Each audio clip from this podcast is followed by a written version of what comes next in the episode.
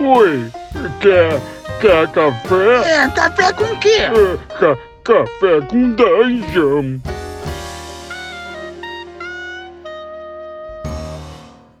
Bom dia, amigos do Regra da Casa. Estamos aqui para mais um Café com Dungeon, na sua manhã, com muito RPG.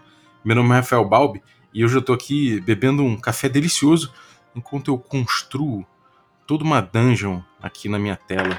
E tá ficando mais bonito do que nunca. A gente vai falar de um programa que chegou aí e já já tá revolucionando as coisas todas aí com os gráficos incríveis e com um Virtual Tabletop que, cara, a gente já tava esperando há muito tempo. Para falar dele, eu tô aqui com o Sembiano e também com o Luiz do, do canal do canal Divinister para falar do Tale Spire. Mas antes de chamar os dois, eu vou lembrar que você pode se tornar um assinante do Café com Dungeon a partir de R$ reais.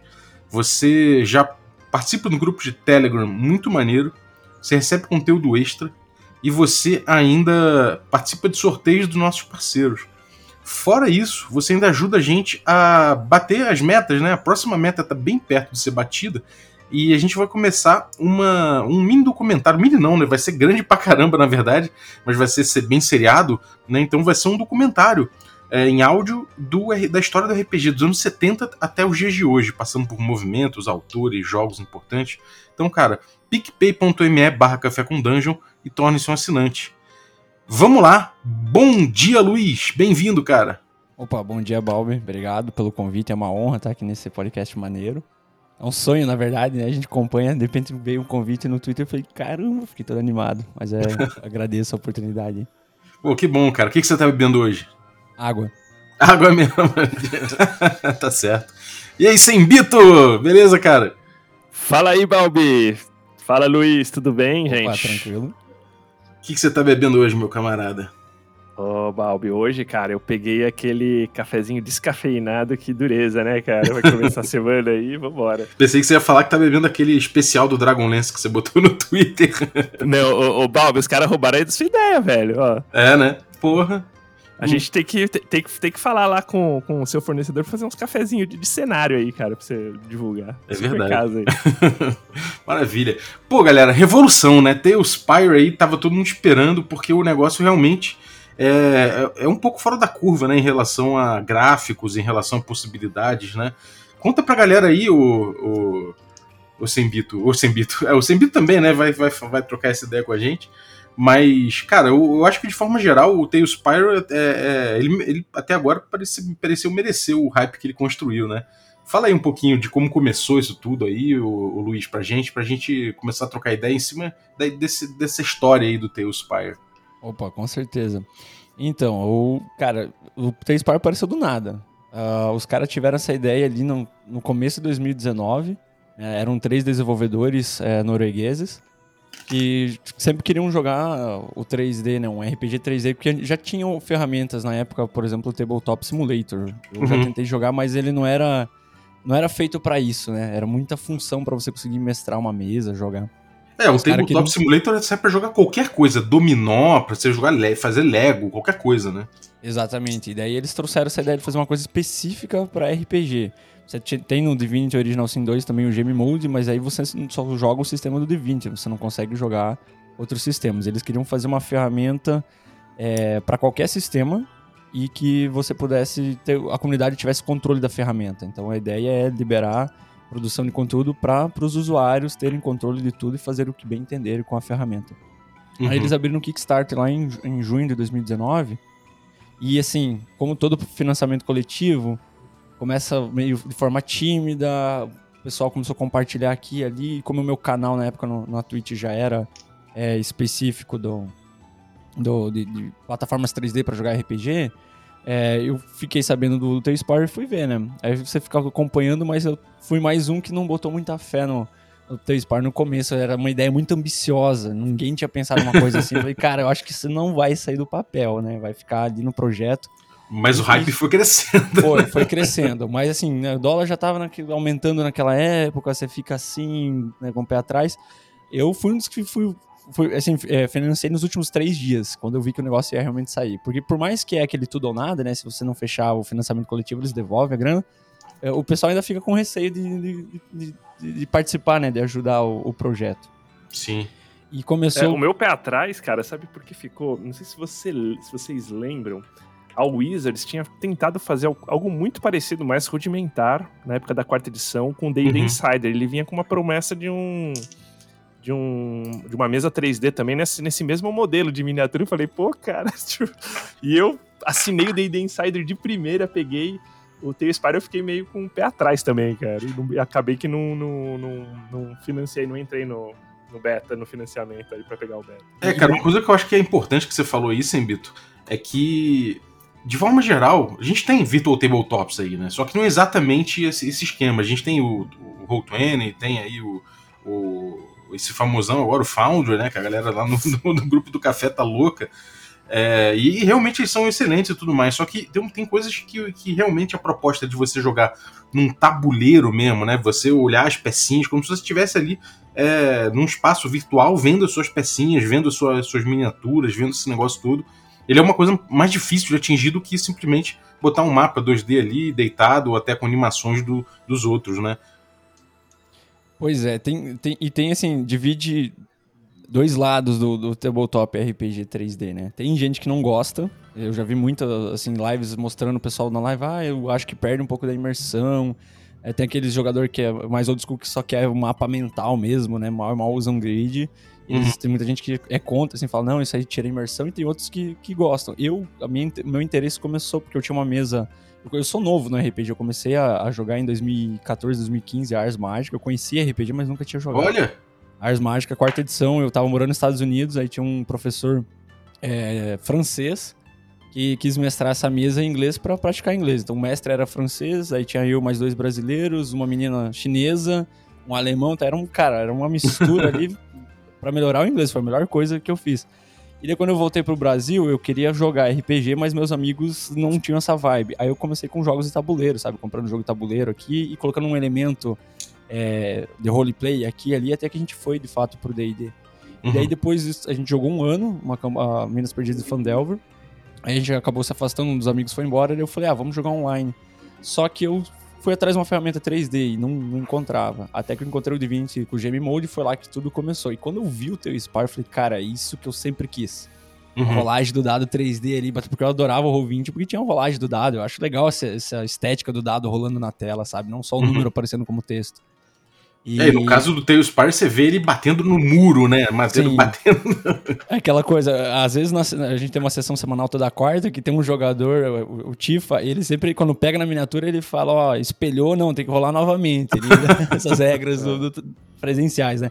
Não tem no, no momento efeitos de derrubar a miniatura, mas o dado também ainda estão. Agora, falaram faz duas semanas anunciaram que eles vão refazer um pouco a física, porque o dado tá muito leve. Então, quando, depende como você joga o dado, cara, ele atravessa o tabuleiro, você tem que. Ele mostra na tela, né? Mas se você quer ver ele rolando, você vai ter que acompanhar com a câmera uns, alguns quilômetros dele, né? Uhum. Agora eles vão refazer a física pra deixar ele um pouco mais pesado. E ele tem uma pegada de montagem de terreno também, né? Porque não é só montar a miniatura. Eu, pra mim, cara, tipo, eu, me interessou o Spire porque eu acho que aumenta a, a imersão. Tem todo um lance do terreno, terreno 3D, tipo, de ambientação, que acho que a gente vai falar um pouquinho mais, É. Isso. mais E, pra frente, que é fenômeno, cara. é, eles tiveram uma ideia de. Uma das perguntas que as pessoas mais fazem é. Tem gente que vem e fala, tá, mas vai ser esse terreno quadradinho, ele lembra um pouco o jogo Minecraft, né? Encaixando bloquinhos. E a gente sempre fala assim, né? Os desenvolvedores passaram que é, é- a ideia é essa, é pra imitar um tabuleiro mesmo, que você vai encaixando os tiles, né? Não é Uhum. pra ser uma ferramenta de level design ali, que você vai fazer um, um- um terreno 3D todo com, com, ah, com um relevo diferenciado, sabe? Fazer uma montanha bonitinha. Não, a ideia é fazer esses blocos mesmo. Um dos motivos principais, dois motivos na verdade, é a facilidade de montar, que qualquer um consegue montar sem precisar fazer nenhum tutorial, ah, fazer horas de aula para aprender sobre modelagem 3D e para ser uma ferramenta leve. Por mais que ela é bonita, ela é uma ferramenta leve. E a ideia é essa, é deixar sempre acessível para todo mundo. Por isso É, eles não pra- fizeram nada muito elaborado em relação a isso. É, pra ficar claro, é a facilidade de construir do Minecraft, mas não necessariamente aquele gráfico quadradão, né? O gráfico é, é bem renderizado pra caramba. Ah, né? sim, é, o gráfico ele é mais. Ele é 3D, mas é só o sistema do tile mesmo, que é aquela. Por exemplo, você quer fazer uma montanha, um morro, por exemplo, vai ficar parecendo um bolo ali, né? Com os, com os diferentes níveis, quadradinho assim.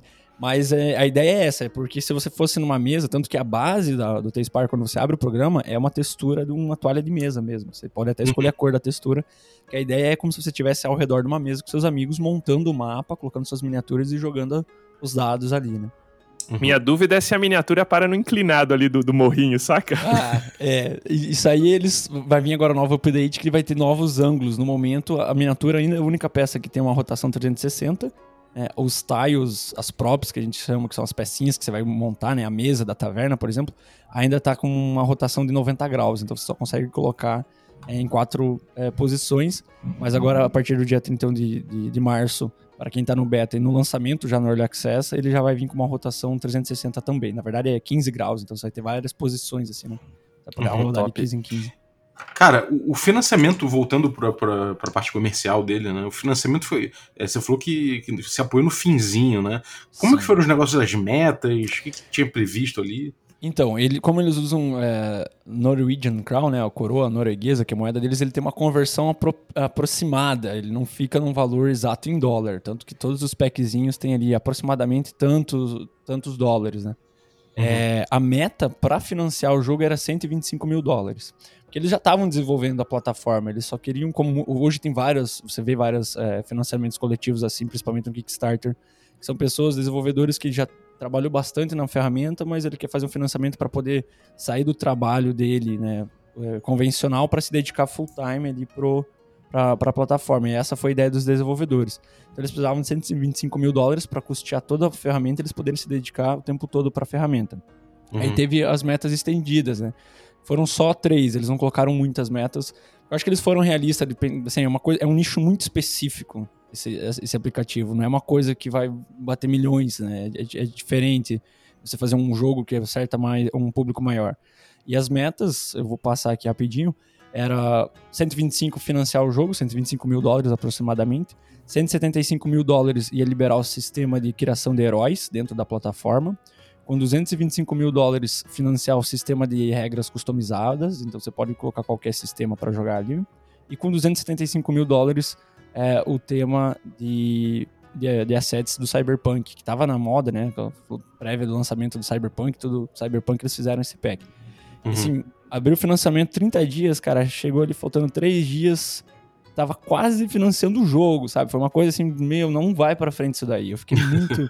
não recebi. E de repente, do nada, subiu o valor, não sei se divulgaram em algum lugar específico, mas assim, começou a, financiamento, foi subindo de hora em hora, sabe? Foi subindo alguns milhares de dólares e foi, pô, pô, o jogo foi financiado. Financei aqui, peguei um pacotinho lá, garanti o meu. E no último dia bateu a meta final. Eles conseguiram, na verdade, até 100 mil dólares a mais do previsto. Eles juntaram aí é, em torno de 375 mil, 300, é, 375 mil dólares. Então sobrou aí uns 100 mil dólares da meta final. E o que foi muito bom para eles, né? Porque a ideia, uma das coisas que a galera pede muito, ah, mas vai ter mensalidade, qual que vai ser o custo quando lançar a plataforma? E não, a ideia deles é tipo, você comprou a plataforma, a plataforma tá na tua mão, você conecta, joga, faz o que quiser com ela, né? Uhum. É, sobre isso, cara, até tipo desse modelo de venda, né? Quem, ah, teve o beta, que nem se falou, acho que quem financiou pegou aí o beta. Isso. E agora vai, em- no meio de abril, vai lançar o Early Access, né? Como vai ser esse modelo de negócio? Porque uma coisa que o pessoal fica muito confuso é se vai ter um estilo meio Fantasy Grounds, assim, que tem esse negócio que o cara tem que comprar, ou mas eles dão aquele modelo de, de você DM comprar uma versão que o cara pluga num demo, o jogador pluga e não precisa comprar. Mas aqui parece que não, né? Que vão todos terem que comprar por enquanto. Você pode dar uma, dar uma ideia pra gente aí Sim. disso? Eu vou só trazer um pouquinho de volta ali pro beta. O, o financiamento do, do, do game, quando fechou o financiamento, aí tem todo, todo o programa tem aquele late pledge, né? Um financiamento mais tarde.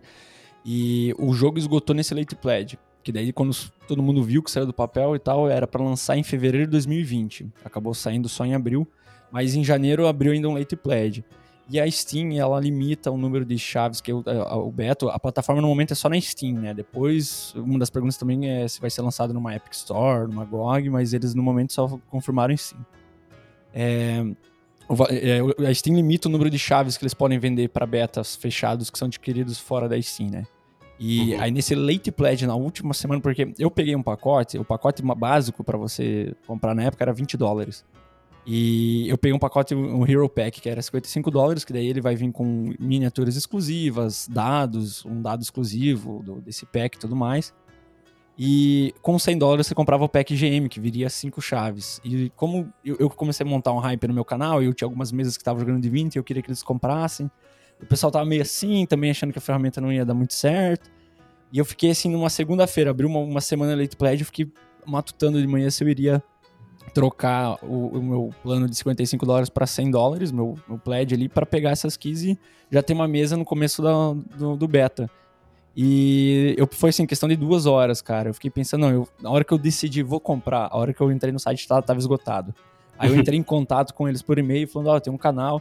Aí eles falaram, olha, não tem uma única chave, foi tudo, foi tudo. Não, não a Steam não libera, só quando sair o Early Access a gente vai poder dar mais chaves. Eu falei, opa. Então o negócio fluiu ali no final. Aí veio essa ideia do pacote de, de vendas, assim, essa, quais, quais são, será o método de, de comercialização da, da plataforma, porque o board ele fica hospedado num servidor deles, então sem internet você não consegue jogar. Tem um detalhe que tá ali, eles estão vendo para fazer localmente, mas um dos fatores que deixa a plataforma leve é que fica tudo hospedado na nuvem. É, eles vão ter custo com servidores, né? Obviamente, e dependendo do número de jogadores, vai ficar cada vez mais caro esse custo. Então, uma das perguntas que a gente fez é, é, quando eu falo a gente fez é que teve uma live stream que a galera que tava no beta foi dando feedback para eles, né? É, como que vai ser esse negócio de, de comprar pack para mais jogadores? Por exemplo, eu produzo é, conteúdo jogando mesas online, quero comprar um pack para o jogador que vir pro meu canal jogar comigo não precisa comprar a ferramenta. Eles não pensaram nisso, foi uns pequenos detalhes que passaram batido. Então, agora pro Early Access, eles é, a única coisa que talvez vai ter na Steam é um bundle, você comprar tipo 5 chaves com 30% de desconto. Mas com o valor base que no Brasil foi regionalizado, o valor ficou a 25 dólares, no Brasil foi regionalizado a R$ 47,49. Ficou barato. Cara, top, né? Porque pagar 25 dólares por 40 É, reais, O, cara. o- o pessoal do beta ali, que tá jogando, a gente tem uma mesa já há quase um ano, que a gente começou na primeira semana a jogar. A, a, a Miriam, que joga mesmo, falou: Meu Deus, eu paguei 20 dólares, só que ah, esse projeto foi debitado no, no cartão da galera em março do ano passado, quando o dólar já deu aquela subida. Então, de 2019 a 2020, eh, todo mundo pagou na faixa de cento e poucos reais ali, né, pra, pra jogar 100 reais. Eh, Quem pegou o, o mais simples, que era 20, 20 dólares que agora vai vir a 47, 49. Então tá barato. Pra quem não pegou no beta, vai, vai pegar um negócio melhor, porque a versão é a mesma. A única Uhum. diferença é que quem participou do beta é, sofreu um pouco mais no começo, com alguns bugs que tiveram de perder assim, um board todo e tal. Caralho. E é, até, assim, foi, a primeira semana foi um pouco mais tenso, de você fazer horas montando o mapa e perdeu tudo. E, e, e essa exclusividade de jogar um ano antes do, do lançamento, que não era pra ser um ano, era a ideia do financiamento era lançar fevereiro o beta em abril o Early Access. Aí Uhum. acabou lançando em abril, estimava que em junho sairia o, o Early Access, mas eles jogaram pro segundo semestre. Aí com tudo que aconteceu do Covid, que afetou os produtores, é, também um deles é, é, contraiu o Covid, então ele teve que ficar fora por um tempo da produção e tudo mais, desenvolvimento. E eles anteciparam muitas coisas que só seriam lançadas depois do Early Access para já lançar o Early Access mais completinho. Porque no- no- nos primeiros meses era só dado é, miniatura, e eram 40 miniaturas, e os tiles padrões. Então era até bem limitado, dependendo do que você gostaria de fazer.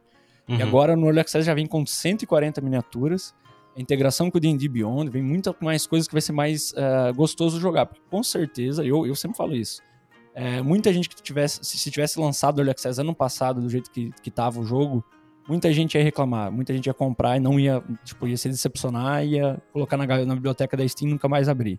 Então, eu acho que foi certa a decisão deles atrasar um ano a mais e lançar um negócio que vai estar bem mais polido pra galera jogar. Agora, essas chaves são pessoais e intransferíveis, né? Por exemplo, se eu DM compro quatro chaves e dou pra quatro caras e um cara sair do grupo, perdi a chave, né? É, é isso que eu falei com, com o Ree. Eu falei, cara, mas por exemplo, eu vou comprar quatro chaves, eu vou ter que fazer quatro contas na Steam. A minha ideia, né? Eu teria que fazer quatro contas na Steam, usar o meu Steam Guard aqui no celular para tipo, né, o jogador, ó, tá aqui o login a quando você estiver na mesa você tem acesso. Ah, vou parar de jogar, vou lá, mudo a senha e passo pro jogador. Isso é muito trabalhoso.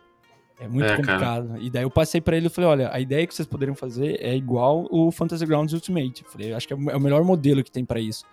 Vende uma versão mais cara, que cobre as outras, é, uma versão demo. E a versão demo, eu falei, cara, lança uma versão demo que vai limitar. O, o, o jogador não consegue criar mapa, ele só consegue entrar em sessões que já estão rolando, né? Ele não consegue criar uma sessão no servidor de vocês. Simples. Aí faz lá gratuito a versão Spire Demo. O pessoal baixa, o cara que tem a versão lá, Spire Master, consegue conectar sem problema nenhum, tá resolvido. Aí eles gostaram da ideia, inclusive na live ele, ele respondeu e falou: não, vamos, vamos, vamos pensar nisso pra frente, mas agora pro Early Access, se tiver alguma coisa, vai ser nesse esquema do bundle de keys aí. Porque tem muita coisa que não vai ser disponível ainda, e sim no lançamento. Tem algumas pessoas até confundem quando vêm tirar dúvida comigo. É, o Early Access não é o lançamento, é o, né, o acesso antecipado. Então, a, por exemplo, o sistema de, de, criar heróis é só vai ser disponibilizado no lançamento. O sistema de regras customizável no lançamento, que vem esse ano ou ano que vem. Então, ainda não vai ter muita coisa. Mas é, tem updates mensais com novidades tanto de engine como de, de, miniaturas, né? Eles chamam de booster pack. Todo mês tem miniaturas novas pra galera usar. Uhum.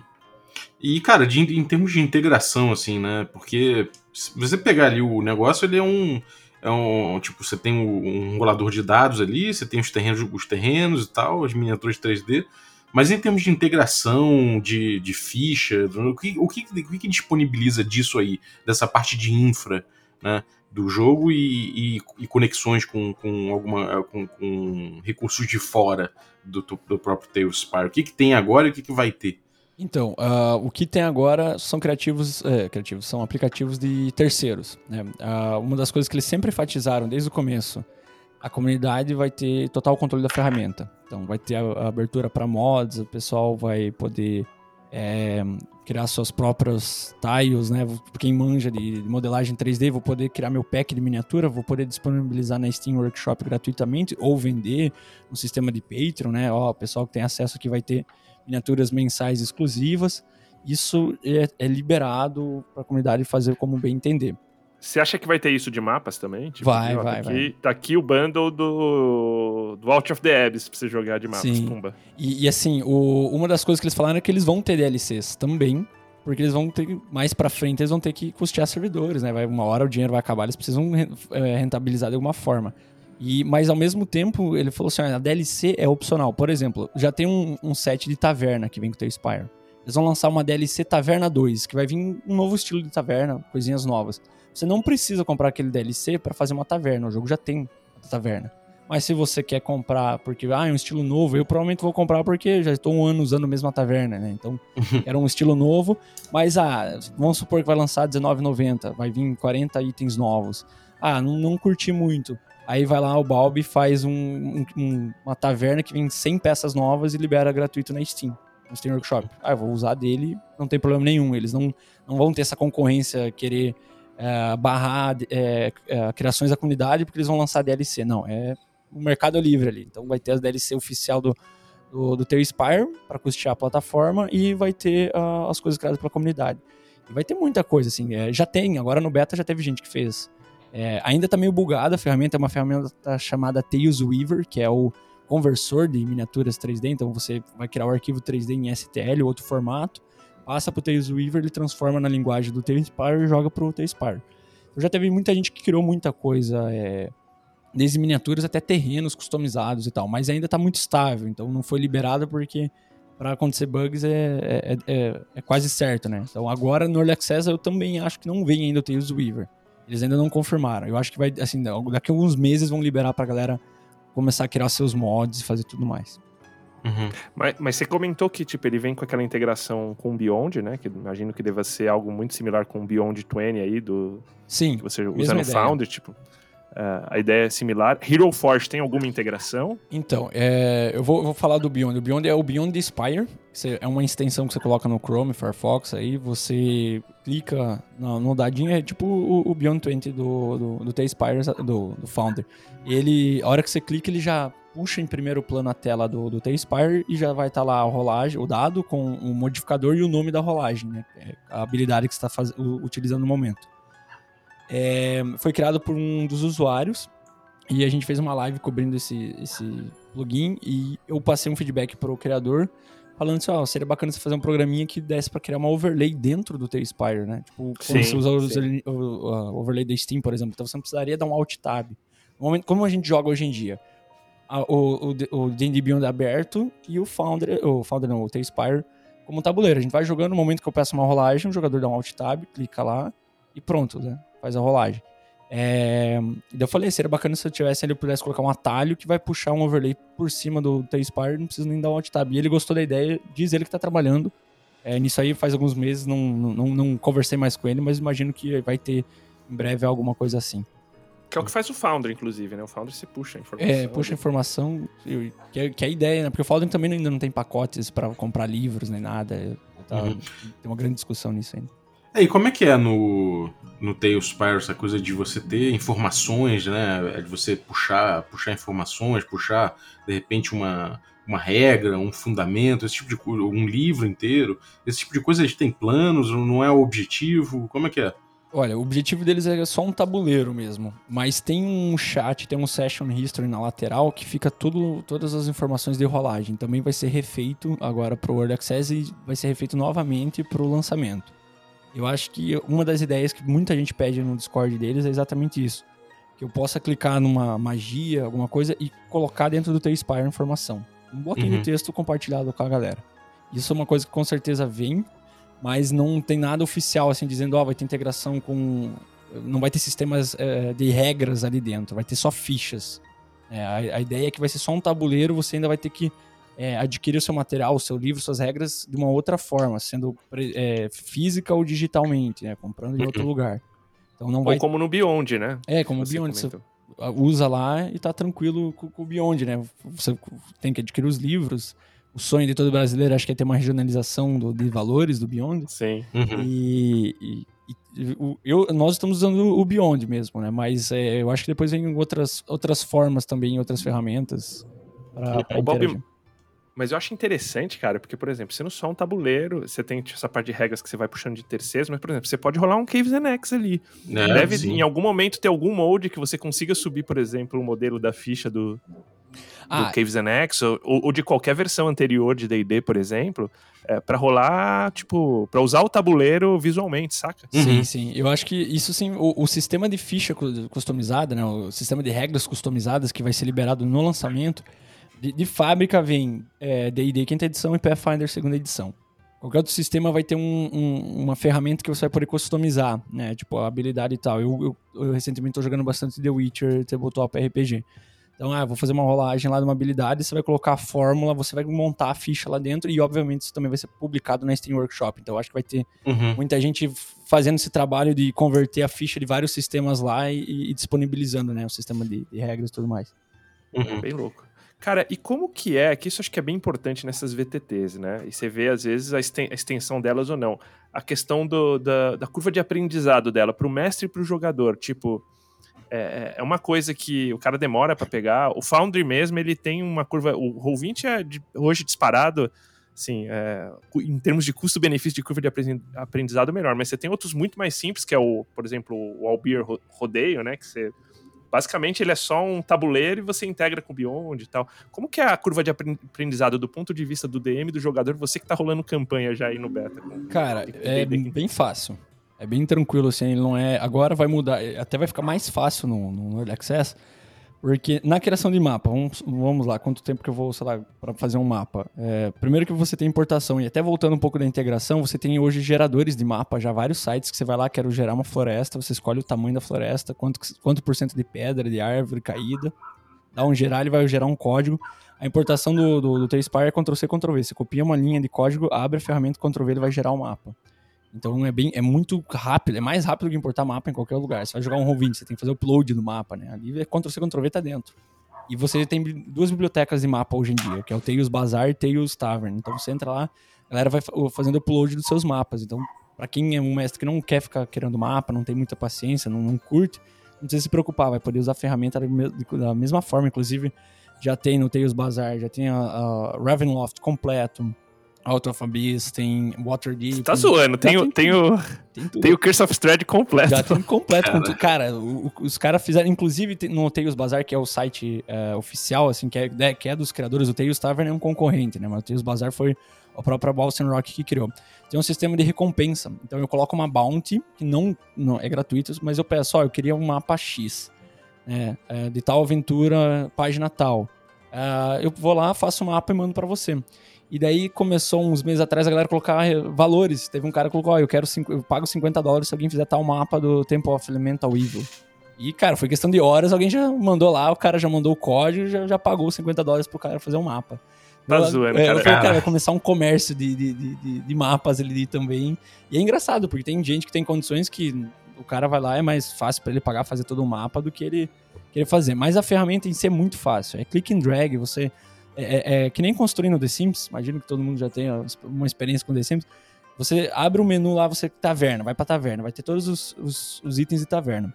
É, tipos de, de, de, assoalho, parede e telhado. Aí você clica, arrasta, monta, aí você vai no, no, no próprio, você vai até lá, mesas. Aí já tem mesas que já vem com as canecas, já vem, tipo, enfeitadas as mesas. Você coloca na taverna lá, você clica e arrasta, colocou quatro mesas ali e tá pronta a taverna. E claro, tem gente que faz mapas, que o cara gasta muito mais tempo, faz mapas absurdos. Tem umas criações assim que você fica de cara com a criatividade do pessoal. Né? E a curva de aprendizagem, pra, além de criar o mapa, pro mestre é muito fácil, são três atalhos diferentes que você vai usar, é Ctrl Shift Alt e clique. É só isso. É, é, tudo muito padronizado. Agora pro Word Access vai mudar, eles vão deixar mais padronizado ainda, porque no momento é alguns atalhos para miniatura e outros para construção. Eles vão unificar vai ser tudo o mesmo atalho. Quando eu quero colocar a altura de uma criatura, eu clico na criatura com o botão direito, vai ter lá o é, Fly Mode, aí ele libera o modo de voar, que a criatura fica flutuando. Caramba. Você clica no Ctrl, puxa para cima a miniatura com o mouse, ele vai subir a metragem que você quiser para a miniatura ficar voando. Então é, é, são coisinhas assim muito fáceis, sabe? É, é, três, quatro atalhos diferentes que faz tudo no jogo. Então não é uma ferramenta que trava, você vê, ela é uma ferramenta bonita e não é complexa, não é difícil de aprender, não. É muito facinho para aprender. Jogador, então, é mais fácil. Jogador é só arrastar a miniatura dele e rolar dado, não tem mais nada ali. Ah, porque dentro do, da ferramenta ainda não, só tem alguns atributos simples. Na, você clica com o botão direito na miniatura, atualmente tem a segunda opção: acender ou desligar uma tocha, né? Acender ou apagar a tocha, que daí vai iluminar ali. É, emotes, que daí a miniatura faz uma animaçãozinha. Atacar, e o seu HP stats, né? Que daí tem quatro stats básicos ali que você pode colocar. O mestre coloca o nome, ah, isso aqui vai ser força, isso aqui é destreza. Eu acho que o Early Access talvez vai liberar os seis atributos, né? Que é o padrão D&D, vamos dizer assim. E, mas mais pra frente vai ter, como eu falei, o sistema de ficha dentro, que você vai clicar lá, vai ter a ficha completa do, do, do jogador. Uhum. Pô, muito maneiro, cara. E, e assim, a, a, luz dinâmica, né? Essa parte, essa parte gráfica ficou excelente, né? Dá pra ver, tipo, sei lá, pelos vídeos, assim, dá pra ver a, luz entrando pelas frestas, o, é, é, tudo muito bem feito, né? Imagino que eu não vi ainda o, o Fog of War, né? Mas tipo, deve ficar é, graficamente muito bonito, né? É, o Fog of War não vem ainda, né, acho que nem no Early Access, que é o que eles estão trabalhando ainda, porque é uma coisa que pesa a plataforma. Então eles estão retrabalhando. Pesa pra caramba, né? Divulgaram quatro formas do Fog of War. Mas é. Porque o mapa ele tem 20 km quadrados. Então, assim, é um mapa absurdo. Caramba, cara. Você pode fazer num mapa só, num board. Quando você cria uma campanha, você pode criar inúmeros boards, né? Cada tabuleiro. E cada tabuleiro tem 20 km quadrados. Então, cara, você pode fazer uma coisa, um mundo absurdo ali dentro. E quando eles criam um Fog of War, ele aplica no mapa todo. E isso faz o, o desempenho da ferramenta Caceta. cair por terra, né? É. Então eles estão desenvolvendo, vai ter, mas já tem linha de visão desde o dia 1 que é se você bloqueou, tem, um, tem, uma árvore entre a sua miniatura e o seu inimigo, você já não vê. Né? A uhum. miniatura, o Promestre tem uma ferramenta que eu aperto é, com o botão direito em cima da miniatura, vai mostrar todas as miniaturas que tem visão, com um olhinho branco em cima. Então eu consigo calcular ali onde que vai acontecer as coisas ou não. Também, Mas ele vê no escuro, cara? Tipo, também isso não, não é tem ainda. Isso ainda tá. não tem, tipo assim, a, a, Dark Vision, né? Ainda não tem a, a mecânica para isso ainda. O que eu faço para meus jogadores é. Eu acabo iluminando, aumentando um pouco o brilho da tela, que tem como você controlar ali a exposição, né? Aumenta um pouco a exposição para eles enxergar um pouco melhor e vai no roleplay, né? É, vou, vou aplicando o roleplay com a galera ali, mas não tem a mecânica disso que vem uh, é, para frente. O que tem a linha de visão, tem, tem uma mecânica que tem assim, aquela famosa gambiarra brasileira para fazer um Fog of War que o, o mestre consegue ocultar partes do tabuleiro.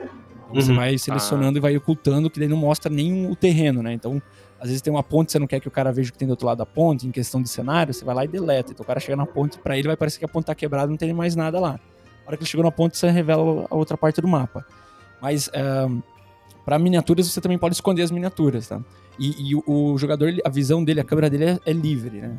Você tem uma mecânica que é, é Cinematics, que você cria uma cena, você trava a coordenada da câmera dos jogadores naquela cena. Então, por exemplo, você fez uma taverna aquele clássico taverna, a galera en- entrando na taverna, se conhecendo, vai rolar uma briga na taverna.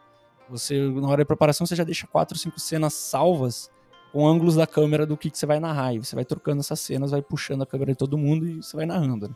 E quando Uhum. trava nessa, nessa cena, o jogador não consegue movimentar a câmera. Mas no modo exploração ele tem a câmera livre. Então um jogador, se ele é mal intencionado, vamos dizer assim, ele quer ver o que tem ah, no board, né? Ele não vai conseguir ver em questão de miniaturas, né? Os inimigos. Então ele pode sair com a câmera passar o board inteiro, mas ele só vai conseguir ver aquilo que o, o token dele tem visão. Mesmo se ele clicar no token dele e sair voando com o token pelo mapa, não revela. É só se ele soltar, por exemplo, tem uma sala lá que tá aberta, a sala, eu fiz uma dungeon, né? Então não tem um telhado da dungeon. Ele puxar a miniatura de uma sala para outra e largar, aí sim vai revelar o que tem lá de miniaturas. Mas em Uhum. cenário ele consegue ver tudo. Então se você tem uma, uma- um baú com tesouro numa sala e você não quer que os jogadores saibam, você vai lá e oculta ele manualmente, né? A hora que ele chegar perto você revela. Mas de Uhum. resto é é nesse sistema aí da linha de visão. É, daí tem o sistema de miniaturas voadoras que eu comentei também e efeitos de magia acho que vem essa semana. Tem ataque, porque quando um jogador pede pra atacar um alvo, ele vai clicar com o botão direito e atacar.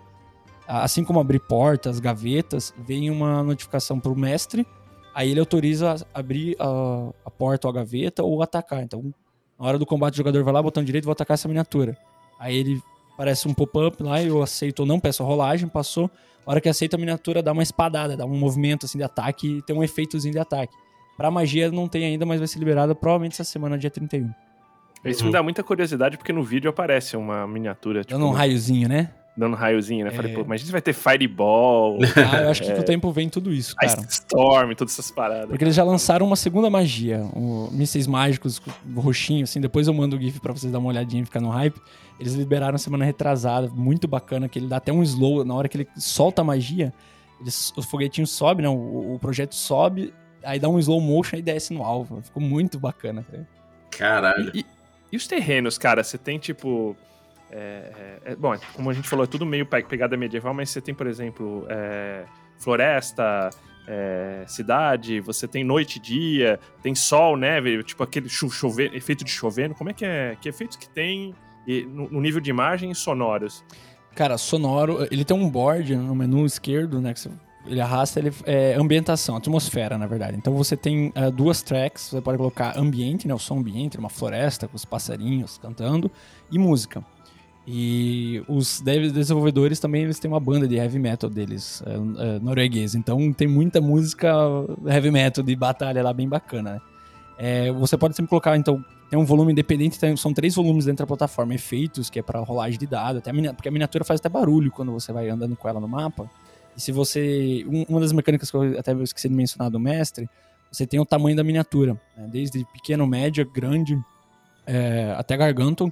E é só com o botão direito ele aumenta ou diminui a miniatura como se estivesse conjurando um enlarge ali, sabe? E quando Caramba. você tá com uma miniatura grande e anda no tabuleiro, o tabuleiro inteiro vibra, tá ligado? Como se eu estivesse com uma estátua ali no- na, na mesa batendo e fazendo um barulhão. E quando você tá com uma miniatura tamanho normal, ela faz um barulhinho, sai uma poeirinha quando você caminha com ela e tal. Eles, eles prestam muita atenção nesses detalhes. Tarrasque vai fazer um estrago aí, hein. Balbi? é, rapaz. E, cara, e, e esse negócio de cinematics e, e- qual o suporte que ele dá pra, pra esse tipo de coisa? Então o Cinematics é só uma, é uma, é uma posição da câmera.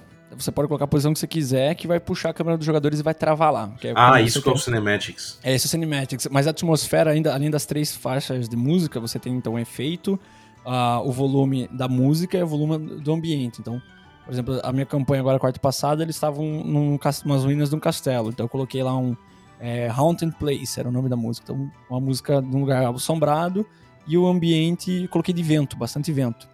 Então, para dar aquela atmosfera. Chuva não tem ainda, isso é uma coisa que vai ser adicionada. Chuva, neve, essas partículas, né? O que você tem ainda eh, no momento é só neblina, então você pode colocar o máximo de fog ou o mínimo, que daí já fica um clima eh, bacana, é o que a gente interpreta como chuva, quando eu quero passar uma sensação de chuva, já tem um sonzinho de chuva, mas não tem as partículas em 3D caindo de Uhum. chuva, né? Aí tem iluminação, tem um círculo, tem o, o, o ciclo do, do sol normal, né? O sol nascendo, se pondo da lua. Você tem posicionamento também do sol, se você quer é, fazer ali um, um horário de verão, um horário de inverno, tem até isso. E da iluminação, que mais de ambiente? Acho que isso, e é isso. São, é o que tem agora. Questão de, de, de, de partículas de neve, chuva, é, chuva de fogo, essas coisas ainda vêm mais à frente. Eles até estão refazendo o sistema de fogo. Atualmente o fogo é tipo como se fosse um, uma miniatura de fogo de, de gel, assim, né? Animada. E eles agora vão colocar um fogo 3D que vai poder incendiar o board inteiro, né? Vai ficar Caralho. queimando fumaça e tudo mais. E- É, E, ele aceita você importar, por exemplo, tipo, mapas, não 3Ds, mas aqueles mapas meio, tipo, visuais, sabe? eu quero fazer um mapa regional. vídeo, é, isso não Isso, tem. isso. E eu passei um feedback pra eles bem no começo, porque eu sou um mestre que usa muito mapa regional. Tem sessão minha que só fica aquele mapa regional aberto e entregando handout, né? As vinhetas. Coloca uma Sim, imagem sim. no NPC. Eu, eu gosto muito desses recursos pra mesa. E não tem isso ainda. Tanto que a, minha, a nossa campanha na quarta-feira eu, eu uso duas ferramentas pra mestrar. Eu uso o Founder e uso o, o, o Tailspire. O Founder é só para o mapa regional e as vinhetas. E o Tailspire é pra onde a gente vai fazendo a exploração e os combates. É, eu passei o feedback do, do Game Mode e do Divinity, que o Divinity tem uma, uma ferramenta muito bacana para isso. Que você pode importar qualquer imagem, PNG ou JPG, para dentro do, do, do Divinity. E você tem um mapa regional que tem um token que representa o grupo. Cada mapa que você é, cria, você pode colocar um pin no mapa. Então você fez lá o teu continente, aqui tem a cidade tal, tem a montanha tal, você pode colocar pins. E aquele pin, quando, você, quando o mestre vai lá e clica com o botão direito, ele pode é, carregar o mapa. Então puxa todo mundo para aquele mapa lá. Então é uma ferramenta muito bacana. E vinheta também, é o sistema de vinheta do Divinity. Você pode importar qualquer imagem, inclusive o tipo de pergaminho que você quer, a borda. Você pode mostrar só a imagem ou colocar um texto e tem até um sisteminha de votação para os jogadores votarem o que, que eles querem ali, como se fosse um RPG, né, com escolha de texto. Uhum. É, eu, eu fiz um videozinho e recortei essas ferramentas e mandei para um dos desenvolvedores e falei, cara, por favor, façam isso aqui no T-Spark, vai ficar sensacional. E eles gostaram bastante e falaram, não, com certeza vai ter algo assim é, pro futuro, não agora. Eu, é, isso eu acho que vem só pro lançamento, não pro Early Access. Mas vai ter sim esse sisteminha de vinhetas, handouts e mapa regional. Uhum. Ele Cara, tem sistema de áudio integrado, tipo Roll20? Não.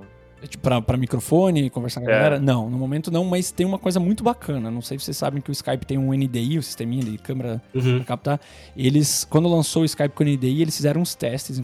Tem até é, alguns GIFs mostrando que em vez de ficar a fotinha do, do- da imagem ali do, do token do jogador, você vai poder colocar a câmera do Skype ali usando o plugin do NDI dentro da plataforma. Eles Ah, fizeram um teste, funcionou legal, mas eles nunca lançaram. Não lançaram isso ainda, mas é uma coisa que eu acho que vem. Vai vir esse sistema, tipo, usando um aplicativo de terceiro que você vai integrar dentro da plataforma. É, eu ia perguntar justamente sobre isso, cara. É, Eles mencionam alguma coisa para ferramentas para streaming, porque me parece que ele vai estabelecer um novo paradigma, né, de streaming, cara. Realmente você vai ter as mesas, de um lado, as mesas que usam Tailspire, que devem explodir em popularidade, e outras que não usam, que, que, enfim, vão ficar com bem menos recursos, né? É, e eles nunca mencionaram, nunca foi conversado sobre, sobre ferramentas exclusivas para streaming. Eu uma vez levantei um ponto que é, gostaria de ter uma opção câmera do jogador, para às vezes não quero na, na live dar um spoiler de alguma coisa. Tem lá um monstro na próxima sala que mesmo eu sendo ah, GM, ocultando o monstro, ele fica cinza para mim, né? Isso Uhum. Aí eu falei, às vezes é chato na live, todo mundo já sabe o que, que tem na próxima mesa. Eu queria ter. E e eu não consigo criar uma segunda conta de jogador e logar com ela e mostrar na live. Quando no Founder eu faço isso, eu tenho a mesa dos subs. Então eu tenho. Eu queria uma conta como jogador, que daí eu- aquilo que eu mostro na live eles não veem o que eu tenho como mestre. né? Uhum. E, e daí não tem nem como fazer isso no momento, né? Não tem como eu comprar duas é, cópias ali na Steam para a mesma conta. Aí eu passei isso para eles e daí eles fizeram um updatezinho que é, removeu. Então, quando eu escondo uma, uma miniatura, até para eu, mestre, some da tela. Eu tenho que segurar uma tecla específica para revelar ela. Já Uhum. ajudou, já ficou mais bacana que não dá spoiler pro, pro, pro chat. Uhum. Mas, é, além disso, não foi conversado em nada. Eu já- a única coisa que eu, que eu apontei seria interessante ter um modo jogador para poder mudar a câmera lá e os jogadores não ver é, o que eu tô vendo. Já tem meio que um modo jogador, assim, para quem tá mestrando, porque o T-Spire, é, quem compra o T-Spire, quem vai ter o acesso ao T-Spire, não, é- não tem diferença em cópia de jogador e mestre. Tanto que no Alpha a gente conseguiu colocar até 16 jogador, é, 16 mestres criando o mapa junto até quebrar o sistema.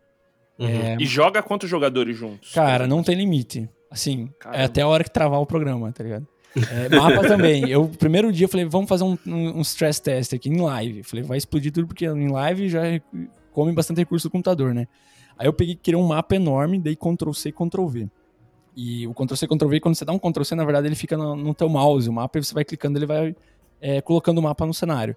E eu fiquei clicando. Passou de 100 vezes, eu parei de contar. Aí eu acho que deu umas 150 vezes até cair pra 5 FPS, sabe? Não, que, não deu crash no programa, mas ficou extremamente lento. E Uhum. tem o Ctrl Z também, que é muito bom pra você fazer. Inclusive, quando tem mestres construindo mapa junto, uma das preocupações mi- minhas era essa. Pô, vamos fazer um ma- mapa aqui em quatro mestres ao mesmo tempo? Se eu for apertando Ctrl Z, não vai desfazer o que o outro cara fez? E não, é, é individual. Então, o que eu tô montando aqui, eu dou um Ctrl Z, apaga o que eu fiz, não o que o outro mestre fez. Uhum. E é é uma coisa bem bacana. Tanto que na- minha campanha, um dos objetivos que os jogadores não chegaram em um ano é que eles eh, ganhariam um, um local. E daí eu, eu que criei a sala, o dono da sala pode setar quem é mestre quem é jogador. Então eu daria um lugar ali, ó, 10 blocos por 10 blocos, né? Um gridzinho, ou 20 por 20. Vocês têm aí uma meia hora pra vocês reconstruir uma taverna.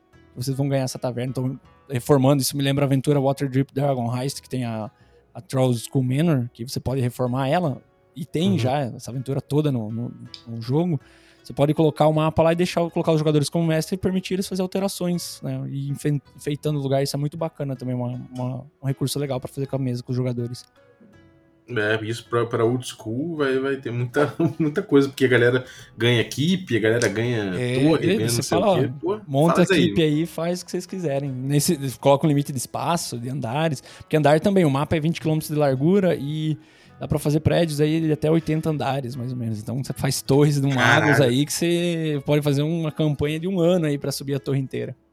Cara, É, que- o Balbi, no Fala. caso da mesa do Malvadeza aí, vai ter que fazer um cemiterinho também, né, cara? Será que dá pra fazer um cemiterinho dá. pros jogadores? Tem, tem sim. Inclusive, tem é, uma jogadora minha construiu uma torre de dados pra jogar os dados, tá ligado? Dice Tower lá. E ainda não tem dados. é, quando- o mestre ele acaba apagando todos os, os dados, tem como você apagar todos os dados. Mas se o mestre não quiser, o jogador pode, tipo, rolou um dado lá que tirou um e fez um jogador morrer, você pode pegar aquele dado, arrastar e colocar numa gaiolinha e deixar a sessão inteira lá, tá ligado? O dado da morte. Né? isso aí, isso aí é muito metagame, cara. Você vai fazer uma, um local que, que os aventureiros vão visitar um oráculo chamado a Grande Torre de Dados. Aí, ó. O que sai lá é o, é o que acontece. que doido, cara. Uma das coisas que muitos jogadores e mestres fazem no T-Spire também é isso. Você faz um hub né, para os jogadores, tipo, quando vai entrar na sessão, você tem uma taverninha lá. Aí cada jogador tem seu quarto, monta seu quarto lá, né? Sua equipe fica lá, e daí vai pra sessão, você puxa pro board é, do jogador. Uma Uhum. coisa que eu até lembrei agora do nada falando em torre e tamanho do mapa, que eu esqueci da ambientação, voltando um pouquinho, tem um sistema de água também muito bacana. Ainda não dá pra setar a água, tipo, quero 20 quadrados por 20 quadrados. Ele é, cobre o mapa todo. Mas é como se fosse aquela, aquela, aquela, aquele gel de maquete de escola, sabe? Uhum. com movimento, ele fica, tem uma, uma correnteza leve. Você pode, quando você puxa a água pra cima do nível da câmera dos jogadores, ele abafa o som como se você estivesse dentro da água ouvindo música Caralho. fora. Vem, e fica bolinhas de ar, sabe? Passando. Então, pra fazer co- combate submerso, quando você ataca um inimigo, o efeito é todo abafado. Cara, é uma ambientação sensacional. E água, assim, pra rios ainda, eles estão montando uns taiozinhos que você vai encaixar os taiozinhos com água. E também vai ter mais à frente uma ferramenta pra você alterar, tipo, essa água é uma água padronizada, mas você vai poder mudar a cor da água, a velocidade da correnteza, colocar ondas, então vai dar pra fazer muita coisa com isso. Porra, bem foda. E, cara, é, fazendo uma prep, assim, né? Você vai fazer uma sessão aí na tua campanha. É, quanto, quanto tempo que você leva pra fazer essa prep? É uma coisa que você, você tem um momento de heavy prep e depois nas sessões fica tranquilo? Ou sessão a sessão você acaba tendo bastante trabalho? Como é que é isso? Eu, eu normalmente, quando vou fazer uma sessão, tipo, eu, eu penso na campanha, o setting da campanha, então eu já tenho uma ideia do que vai se passar as sessões, né? Por exemplo, agora a galera tá num um castelo, uma ruína de um castelo com uma, um calabouço no subterrâneo no meio de uma floresta. Então eu uso muito, vou usar muito boards de, de floresta. Aí, como eu falei, já tem dois sites que você pode gerar dungeons e gerar floresta. Gerou lá, copia e cola. Então Uhum. eu vou lá antes da sessão, em vez de ficar criando a floresta toda, eu gero duas, três florestas, coloco num board lá, porque tem uma ferramenta que você muda de board, dentro da campanha você pode criar inúmeros boards. Você Uhum. muda de board e tem um botãozinho chamar jogadores, então ele chama todos os jogadores para aquele board lá. Então eu já deixo, tipo, sempre tem um reserva, né? Eu sempre falo pros. Tem uma live toda segunda no meu canal que é DM Talk, que a gente fica falando sobre dicas de mestragem, sistemas e tal. Eu sempre falo, eu tenho uma lista de NPCs que eu, gero no Donron e uma lista aqui de mapinha que já fica pronto o código para eu precisar, eu copio e colo lá. Mas não é Uhum. nada muito além disso, a não ser que você, quando eu vou fazer uma campanha nova, fazer uma aventura nova, aí eu, eu paro para preparar todos os boards, mas assim, se você quer criar do zero cada mapinha, vai consumir tempo. Depende do tempo, o tamanho do mapa que você quer fazer, a complexidade do mapa. Mas se você quer pegar coisa pronta, e tem muitos, são milhares de mapas prontos, você entra no Tails Bazar e vai pegando lá, Ctrl C, Ctrl V, ele tem um, um, um botãozinho copy, você clicou lá, já está no teu clipboard, só abre o mapa e Ctrl V e vai uh, criando. E muitos criadores de mapas já fizeram sistemas modulares, então você vai lá, copia o mapa do cara, ele vem, ele organizou assim, em uma fileira, tipo 10 tipos de casa, de telhado de casa, 10 tipos de bloco de casa e 10 tipos de solo. Então você vai no Ctrl-C, Ctrl-V montando diferentes casas e espalhando e montando uma cidade. É, tipo, questão de minutos, é questão de meia hora no máximo, tem uma mega cidade para fazer aí algumas sessões nela, sabe? Caramba, é Westworld o negócio, cara. É, Westworld. Você vai puxando ali, vai encaixando os, os, os, os preforms e vai deixando o mapa como você quer. E a pergunta que não quer calar, Luiz, é assim, porque você vê tudo isso, cara, quando eu vi, falei, pô, tipo, vou precisar, meu, de uma placa de vídeo animal pra rodar essas paradas aí. E daí, tipo, eu vi na live lá, você comentando que, tipo, tinha, que tem uma jogadora que, que joga com o computador da Xuxa, cara. É. Como é que é essa história? Porque daí eu fui ver, e na, na Steam, dá pra quem não sabe, dá pra você ver. Porque eu imaginei, cara, meu computador aqui, sei, eu acho que tem uns oito anos. Né? A minha placa é Intel daquela Intel, acho que 8000 ainda, tipo, é uma placa velha.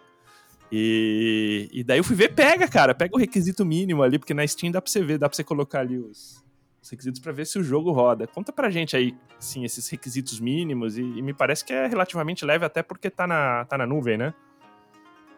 Sim, é... Ele, isso eu também me espantei no começo, porque eu imaginei que ia ser muito mais pesado, e agora por Early Access, é, a gente, quem tá no beta um ano é o Dragon Build. Agora para dia 31 de março, inclusive, a gente tá falando que Spire acabou de vir uma mensagem aqui uh, avisando que vai ter um update de 24 horas agora dia 30, né? Para o dia 31 que vai liberar o, o Chimera Build. Então do Dragon Build vai pro Chimera Build. Já vem com uma nova engine, que tem vídeos no YouTube mostrando o cara coloca 10 mil tiles no mapa, assim, ele vai lá e spawna 10 mil tiles. Na build atual ele vai assim, é, é, coluna por coluna, spawnando. Agora a nova build ele larga, além de melhorar a performance, fica tá mais rápido. Ele larga e spawna na hora, sabe? Assim, coloca os 10 mil tiles um lado do outro instantaneamente. Caralho. E os requisitos, eu também sempre achei que ia ser mais pesado. E tem uma jogadora na minha mesa que ela sempre fala: ah, o meu notebook da Xuxa que é, é bem limitado e ela consegue rodar tranquilo. O requisito mínimo é estar tá em 4 GB de RAM, aí precisa de uma placa de vídeo compatível com o DirectX 11 e o, o tamanho. Eu imaginava que se o software viria com uns 20 GB de instalação. Hoje dobrou o tamanho. Quando no, no, um ano atrás você precisava de 1 GB de espaço no teu HD, agora foi, foi para 2. Não mais que isso. Porque agora foi subindo com alguns updates. De, instalado ele tinha 700 megas, agora está com 1.1 GB instalado, então tem ainda 900 megas sobrando. Mas é, funciona muito tranquilo. Até agora eu não vi ninguém assim com, com problemas que, que as pessoas que tiveram acesso que também, esse termo, né, notebook da Xuxa ali, e o pessoal conseguindo usar sem problema nenhum.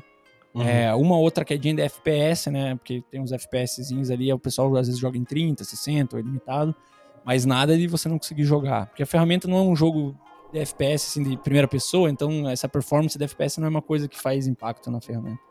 Uhum. É, porque quando eu, como leigo, cara, quando eu vi assim, tipo, DirectX, falei 11, falei, meu, tô, tô, a minha, o meu não deve ser nenhum aqui do minha E na real, quando você coloca lá, a minha sugestão é que entre lá na Steam, faça o, faça o, análise, o check lá automático. Você pode botar lá um botzinho para fazer. Eu preferi pegar os, re, os requisitos do, do, meu computador também e colocar ali, cara. E você vai ver que realmente me, me surpreendeu esse lado aí, que dá pra você. Meu computador é velho, né? Você ter uma ideia, ele não vê 5G. Sabe, desse, desse da minha placa de rede dele não, não, não identifica 5G, cara. É, então, acho que vale realmente, é, me parece ser bem acessível nessa parte de, de, sistemas. Eu ouvi falar que é até mais leve que o Founder. Sim, é, se você colocar o Founder com né? muito plugin, aquele, aqueles plugin de efeitos de mapa, de chuva e tudo mais, ele pesa mais do que o teu Spire. O Spire, a ideia deles, por isso que aquela pergunta lá no começo da, do, da conversa, que era o pessoal, ah, mas vai ficar só esse terreno quadrado, não vai ter um, é um terreninho mais 3D, igual algum Baldur's Gate 3, por exemplo, né? Aquele relevo todo. Não, porque a ideia é ser uma coisa simplificada para todo mundo poder acessar. A ideia uhum. deles é todo mundo jogando e a comunidade com controle total da plataforma, é, criando seus mods. Porque a hora que sair a, Tales Weaver, é claro, vai ter, eu imagino que vai ter alguns mods que talvez vão pesar também, como tem no Founder, né? Mas eu imagino assim, vai liberar os mods do Tales Weaver, uh, com certeza vai ter gente já fazendo sets é, sci-fi moderno, vai, vai ampliar os, os temas dentro do Tales Spire, além dos próprios temas oficiais que eles vão liberar. Uhum. Pô, muito maneiro, cara. É... E bom, preço, a gente, a gente falou de preço, não, né? Eu come- Falou, comentei no falou, gente começo. falou já 40 e pouco, né? R$ 47,49. É, vale a pena, cara, vale a pena. É, eu, eu achei acessível, ainda mais sendo na Steam, né, porque a gente tem, ainda, ainda temos isso na Steam, essa regionalização de valores, porque tava, a hora que anunciou 25 euros na Europa, 25 dólares nos Estados Unidos, o pessoal, ah, vai dar uns 70 reais, 80, e eu comecei a mandar mensagem por ele, respondendo num tweet mesmo, falando, não, aqui eu acabei de ver a tabela 47, 49, nossa, foi uma excelente notícia, então... É, tá- como eu falei, quem pegou o beta, pagou 100 reais. Quem tá aqui agora vai pagar 40 metade do valor. Uhum. Maneiro, cara. E, bom, considerações finais aí, cara. Alguma coisa que você queira falar que a gente não, trocou, não, não mencionou? Alguma coisa que você, que você acha que é importante dizer sobre o, sobre o, o Tailspire? É, tem um- uma mecânica que eu acabei esquecendo de comentar, que já, tá, já, já funciona desde também do dia 1, que é o pré-encontro. Então já tem dentro lá uma- Existem três telas principais, na verdade quatro dentro do jogo. Exploração, para os jogadores explorar o mapa à vontade. A Cinematics, que eu falei que é, né, você pode travar a câmera dos jogadores na hora que você quer narrar uma cena específica. Modo de construção, que acaba usando o modo de exploração também, que o mestre vai apertar B e ele libera o modo de, modo de construção para fazer o que quiser, porque às vezes os jogadores param no meio da floresta, ah, quero, vou montar uma fogueira aqui. Inclusive você tem uma, um atalho rápido embaixo, como se fosse skills assim de, de MMORPG, você só arrasta, você deixa os itens que você mais usa. Na aventura a galera tá explorando floresta, então uso é, determinados tipos de, de, de itens, eu já deixo lá embaixo, só arrasto e coloco ali uma fogueira para eles, por exemplo. E tem um modo de encontro. Já também que você, os joga- os jogadores fazem as rolagens de iniciativa, os monstros também, o mestre vai clicando na ordem do encontro as miniaturas. E daí é, o jogador que tá no, no turno dele, só ele consegue agir, só ele consegue movimentar, jogar dados. Assim que ele termina o turno, passa o turno dele, ou eu como mestre passo o turno dele, ele não consegue mais movimentar só a câmera, mas não miniatura, nem dado, nem nada. Então fica bem, tá bem, bem completinho para jogar. A partir do dia 14, a galera é, é baixar e conectar. Você cria um código para quando criar uma mesa, você cria um códigozinho, manda para seus amigos, ele vai digitar lá, conectou, montar o board e jogar. E eu recomendo usar, no momento só tem o Beyond de integração, mas é uma excelente pegada para isso. Maneiro. Pra encerrar, cara, quais são as suas, as suas expectativas pro Tailspire daqui a um tempo e o impacto que você acha que ele vai gerar no fim das no, no, no mercado como um todo, na, na, na, na Twitch e na nossa, no mundo do RPG de forma geral? Eu acho que eu sempre quis um RPG 3D. Eu tô muito feliz em ver isso saindo e ao mesmo tempo o, o, o tema hoje é ter Spire, mas isso abriu um, um mercado novo com concorrência. Ah, nos últimos dois meses saiu mais três programas com a mesma ideia. Então, assim, a gente vai ver muita coisa saindo agora, depois do lançamento do T-Spire. Ah, então, tem três programas. Eu também conversei com os desenvolvedores, trocamos ideias. Ah, ainda não é jogável como o T-Spire, porque o T-Spire é o único que dá pra jogar atualmente. Os outros ainda só tá na fase de criação de mapa. Mas eu acho que vai abrir todo um mercado novo, que você tem já um mercado consolidado aí de, de tabletop virtual 2D, né? O Roll20, Foundry, Astral, entre outros. E agora você vai ter no- um, um novo nicho de é, mercado 3D. E uma, eu até esqueci de, de responder antes, na verdade, acabei pulando. Você mencionou do Hero Forge. Eles fecharam parceria com uma outra, é, outra empresa que é concorrente do Hero Forge, que é o Eldritch Foundry, que é para criação de miniaturas. É, desde setembro do ano passado, quem faz as miniaturas é o Eldritch Foundry. Então eles pararam, o artista 3D ali do, do T-Spire parou de se preocupar com miniaturas, só tá fazendo os cenários. E miniaturas agora é terceirizado com o Eldritch Foundry. Já tem, todo mês tem pack ali com 5 a 15 novas miniaturas.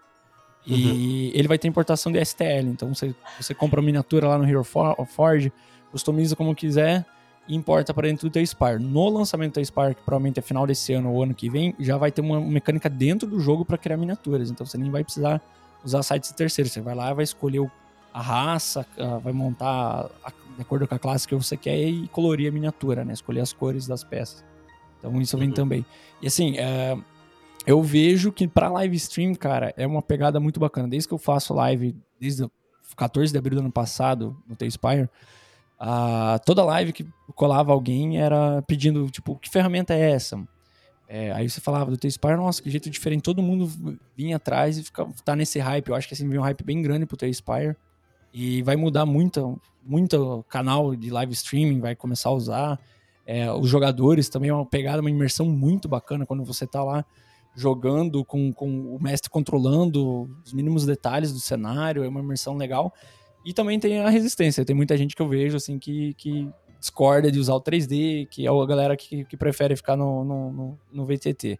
Eu acho uhum. que tem mercado para agradar todo mundo e vai ser uma coisa bacana a partir desse ano. Assim. Agora, começo de 2021, tem, tem quatro plataformas e eu quero ver o que vai estar até o final do ano, ano que vem. Quanto, quanto as outras plataformas vão evoluir e o que, que o T-Spire vai trazer diferente também, né? Porque eu vejo Uh, eu imagino também assim, as editoras com interesse nisso. De repente você vai ver lá uma Wizard lançando um pacote oficial pro teu Spire ou lançando, que quem sabe ele não volta para a ideia que o, que o Gustavo mencionou antes lá, como é que era da quarta edição, o programinha que você falou? O D&D Insider, é, Vai, vai que a D&D quer voltar com isso, que eu imagino que eles voltam com o Baldur's Gate 3, né? Que vem o Baldur's é, Gate 3. Dá uma olhada depois, Luiz, pra você ver, cara. Tipo, é igualzinho. Não sei se você lembra, Balbi. Vinha até, tipo, os folhetinhos no... Sim e, e, e, digamos, era um cara que estava desenvolvendo isso na Wizards, e era onde eles botavam todas as fichas da quarta edição. Só que é. esse cara, tipo, ele faleceu no, tipo, um pouquinho antes de lançar a quarta edição. É uma tragédia, então, cara. Foi uma tragédia, cara. E, e, não tinha um desenvolvedor. Era ele meio no projeto sozinho. Então, tipo, os caras não conseguiram okay. seguir desenvolvendo com a, com a tabletop. E exatamente era a ideia, muito mais rústico mas exatamente era uma ideia similar aí a. É, exatamente é, era uma ideia similar a essa do, do teu Spire. Nossa, que, eu tô lendo aqui na Wiki agora para ver. Muito bacana. exatamente isso, né? Você podia criar seus personagens online. Cara, que legal. Eu não sabia, é, não a quarta edição teria sido outra história, né, cara? Se não tivesse sido isso. É, eu, eu tava antes do, de começar a gravação conversando com, com o Gustavo aqui. E meu canal surgiu por conta do Divinity Original Sin 2, que ele tem um modo Game Mode, né? Uhum. E eu comecei a fazer os mods, estava fazendo todas as magias do D&D, todas as classes e raças pro D20, né? E mudando as regras. Só que eu comecei a encontrar vários bugs que eu entrei em contato com a galera da, do, da Larian Studios. Eles come, comecei a ter uma conversa com o Kevin, direto da Larian. E daí eu já foram soltando os spoilers em relação ao Baldur's Gate 3 lá em 2017 para 2018. E eu acho que a Wizard... Eu imagino que a Larian Wizard vem com alguma coisa pro Baldur's Gate 3. Eu perguntei pro Sven sobre a, o, o DM Mode, né? Que seria o DM Mode deles não está confirmado para o lançamento, mas não, assim, não, não, descartaram a ideia. Então eu acho que mais para frente. Porque eles poderiam fazer um sistema de comercialização muito interessante dentro do Baldur's Gate 3, lançando aventuras completas prontas para o mestre e seus quatro jogadores jogarem ali, ou mais jogadores, usando o sistema 3D, porque o Baldur's Gate 3 para criação de personagem é uma coisa linda. O gráfico uhum. lá é uma coisa. Claro, não é acessível como um T-Spire por preço, pelo requerimento que você precisa, mas eu vejo todo um novo mercado daqui para frente com isso. Inclusive, já na, em 2018, o pessoal que jogava pelo Game Mode, tinha muita gente que fazia commission de mapas 3D pro, pro Divinity 2 pra galera que mestrava por lá. E isso logo, logo vai virar um mercado que você vai ver um monte de Patreon aí que produz conteúdos 3D mensalmente para essas plataformas. Eu tô ansioso para ver tudo isso acontecendo. Que é o que rola no Roll20, né? No Roll20 tem bilhões de Patreon de arte de personagem. É, pra, logo... essa galera artista, cara, eu acho que é tipo, meu, tem uma baita chance de monetizar. Com certeza aí, teremos aí dólar, no... né? Você pode comprar em dólar ainda, se quiser. É, comprar. E eu acho que esse Drive-Thru RPG, Dames Guild, logo logo vai ter uma sessão 3D lá dentro, sabe? Pra aventuras prontas, com os mapas já prontos. Que essa é uma ideia que eu tô trazendo pro meu canal também agora, a partir de e abril. É, é fazer um, um, sistema de assinatura, os subs lá, os inscritos do, pela Twitch já vão ter um acesso a, aos mapas que eu crio para as minhas campanhas. Eu criei todos os mapas do The Witcher, então algumas coisas eu vou publicar gratuitamente, outras é, pra, pra, exclusivo para os inscritos, né? Então dá aquele uhum. mimo mensal. Pô, é muito bom, cara. É, Sembito, e para você, cara, o que, que você vê de impacto aí, no, pelo menos nas tuas mesas, no teu jogo? Como, como é que você tem visto isso aí? Cara, eu quero pegar para dar uma olhada, né? Eu conversei, inclusive, com o Gruntar. O Gruntar falou que tá louco para pegar. Imagina um Gruntar rolando uma parada dessa, tipo, em stream. Pô, é, tipo, é, eu acho, eu sou da sua ideia aí, Balbi. Eu acho que o bicho vai pegar, vai, vai ser um, um modelo, né? Não acho que não vai ser o único, como o Luiz comentou, mas vai ser um modelo a partir de então, né? Eu vejo algumas dificuldades para alguns tipos de jogo. Por exemplo, hoje tem muito evento online que a gente quer participar mestrando e que você usa o Roll20 é muito fácil, tipo, porque você não precisa de uma chave eh, pessoal e não uhum. transferível. Você, tipo, o cara conecta e vai. Eu, para jogar Adventures League, eu jogo hoje com um grupo amanhã, tipo, sem brincadeira, é outro grupo totalmente diferente. Porque uhum. são esses eventos online. E esse tipo de plataforma dificulta um pouco, assim, é, o modelo de negociação para isso. Mas é, acho que com o tempo os caras pegam e eles vão achar uma uma solução para essa, essa monetização aí, né? Uhum. É, só acho que é isso que, que dá uma freada um pouquinho neles, mas eu vou, eu vou pegar, com certeza. Eu já pego por Early Access aí. é, esses, essas ferramentas assim me dão vontade de jogar D&D, quinta edição, de jogar Pathfinder 2, de jogar esses negócios que, que, que é bom ter, né? Um, um, um espaço virtual bem colocado ali para você medir as coisas. Eu acho que faz toda a diferença nesse tipo de jogo e me dá vontade de jogar esse tipo de jogo, principalmente. É, eu vou pegar. Shadowrun, né, Balbi? Shadowrun é, Shadowrun com módulo demais. Pô, o, o Shadowrun com um, um, um, mapa desse aí, ele fica com outra, outra cara, né, cara? Ele fica mais fácil de você calcular certas coisas, você. Enfim.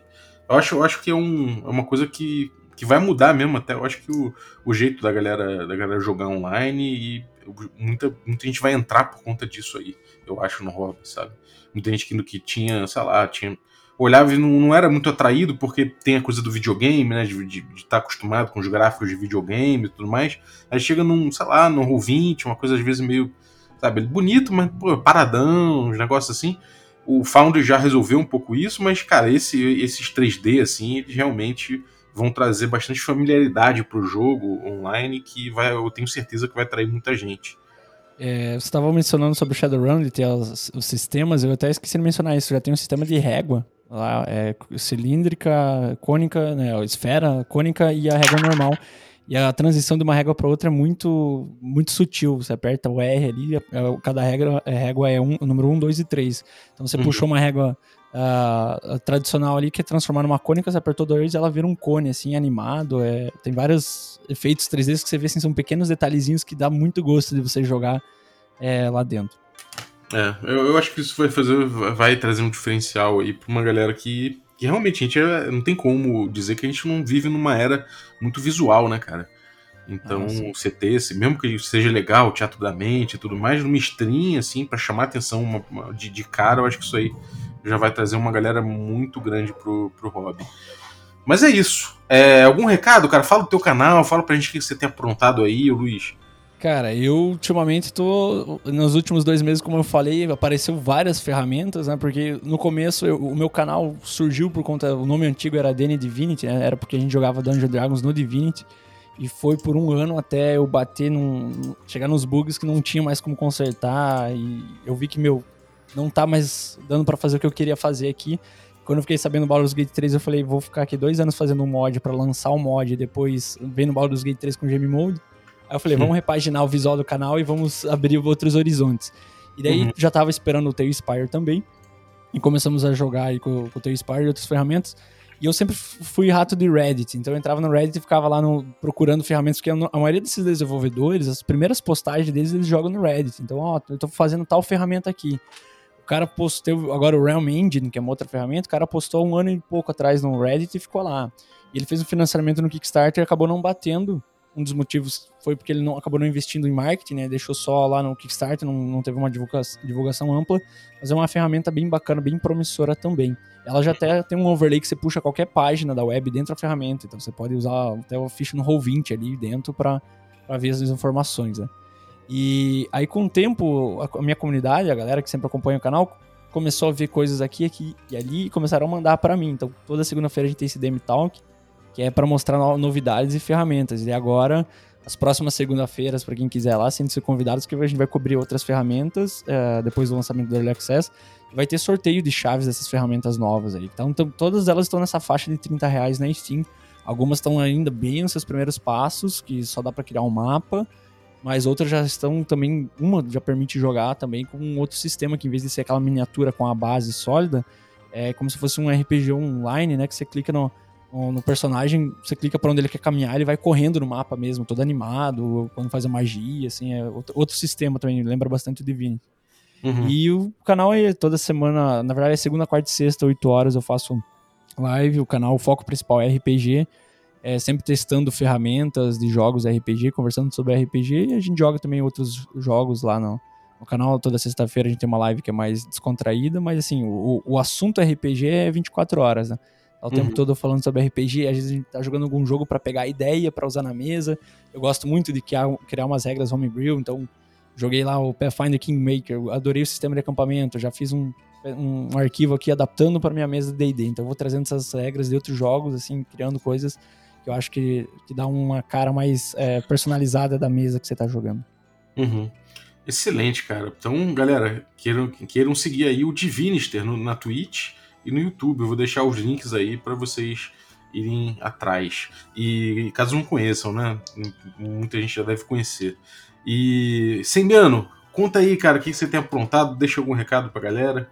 Cara, vou convidar a galera a ouvir a D&D Cyclopedia, nossos de quinta, né? Tá bem legal, porque, assim, além do, do, do que a gente trazia, o Balbi tá sempre ele mesmo trazendo, alguns convidados aí bem interessante. E quem quiser me seguir, arroba Sembiano no Twitter, está sempre falando de D&D também, só colar ali. E, vamos trazer novidade aqui, né, Balbi? Esse é nosso, nosso propósito.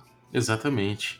Então, obrigado, cara. Vou agradecer, então, Luiz, valeuzaço, cara, pela, pelo conteúdo, valeu por trazer pra gente aí as notícias do Spire. É... Valeu, valeu o Sembiano, sempre aí por organizar aí o rolê, por, por, até, até a chamada foi você que criou, cara, brigadaço. É, e obrigado você que ficou ouvindo a gente aí até agora. Valeu pela, pela tua audiência e obrigado também o apoio da galera que torna essa aventura possível. Os nossos assinantes aí, desde o Café Expresso, né? Dentre eles, o Jerzy Zozovski, valeu aí pelo, pelo teu apoio. O Jerzy, que tem episódio com a gente aqui, vai gravar mais.